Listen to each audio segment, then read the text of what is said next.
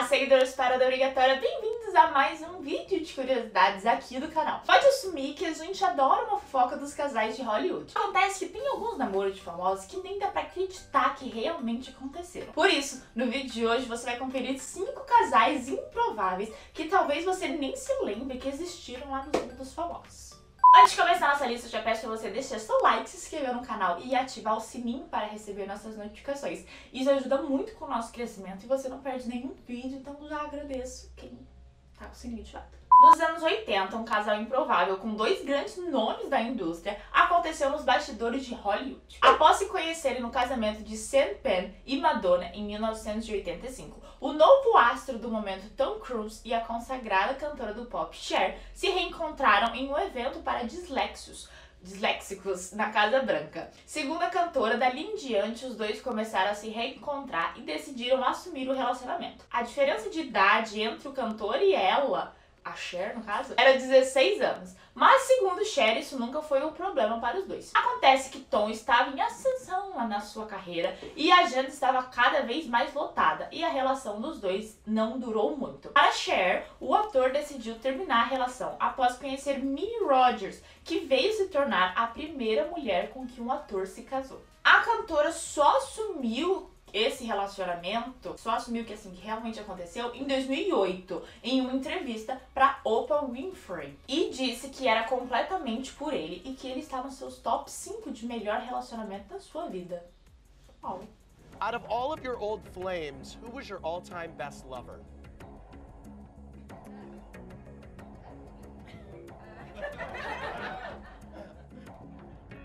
Well, they kind of, a lot of them kind of came in first.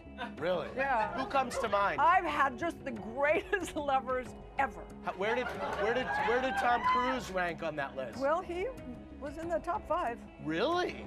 Top five, and that's a list. Yeah, that's Yeah. a list. Okay. Ainda nos anos 80, jovens atores que viriam se tornar astros de Hollywood também decidiram começar uma relação. Robert Downey Jr. e Sarah Jessica Parker se conheceram nas gravações de Fistborn em 1984. Não demorou muito para assumir uma relação séria e já começaram a morar junto com apenas 18 anos. A relação deles durou 8 anos e o término aconteceu devido ao vício de álcool e drogas que Robert começou a desenvolver e saiu do controle. Em entrevistas recentes, Sarah contou que ficou muito assustada com o comportamento de Robert e foi difícil tomar essa decisão de abandonar alguém que amava muito e tinha medo de perder. Robert também já contou que se arrepende muito das atitudes da época e que Sarah foi um dos grandes amores da sua vida. Hoje em dia os dois se dão bem. O ator contou que chegou a fazer uma visita para Sarah durante a divulgação de Vingadores A Era de Ultron em Nova York. E que os dois estão bem e mantêm uma relação de respeito e agradecimento. Para People, Sarah disse que Robert foi quem ensinou como amar, qual é a diferença entre amar e tomar conta de pessoas e também como ser mãe, pois considerou seus cuidados com o que uma mãe faria pelo filho. what you should and shouldn't pop into your tape deck.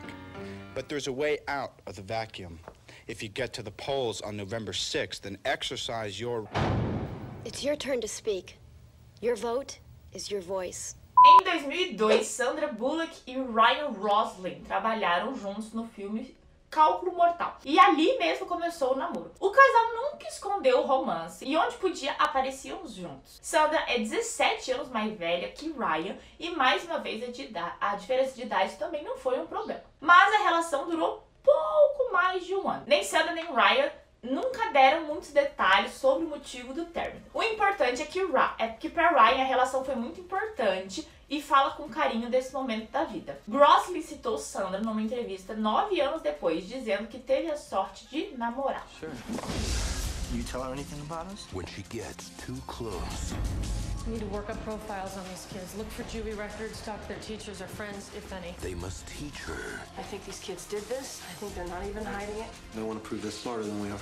the number of ways I want to blow your brains out, and I'm going to make it look like a suicide. And you're gonna be Lá em 2000, nós torcemos pelo casal de personagens interpretado por Jim Carrey e Renee Heze- Hezewelk no filme Eu, Eu Mesmo e Irene. Fora das telas, os atores também começaram um relacionamento mas que não durou muito. Tá em dezembro de 2000, anunciaram a separação sem muitas explicações. 20 anos depois, Jim lançou um livro de memórias que revelou que René foi seu último amor verdadeiro, mesmo tendo vivido outros relacionamentos depois. Em um programa de rádio no ano passado para divulgar o livro, foi questionado a verdade do fato e ele respondeu que era verdade. Ela, defini ela definitivamente foi muito especial para ele e ela achava ela muito adorável. Ainda vale citar outro relacionamento de René com o ator Bradley Cooper, que se conheceram no filme Caso 39 e o namoro durou dois anos. René também só pegou, né? Famoso. Great love of my life was Renee Zellweger. Mm-hmm. You say it, Jim Carrey, the character, but I'm assuming that that's true. Well, And I- she I guess- definitely was special to me, very special.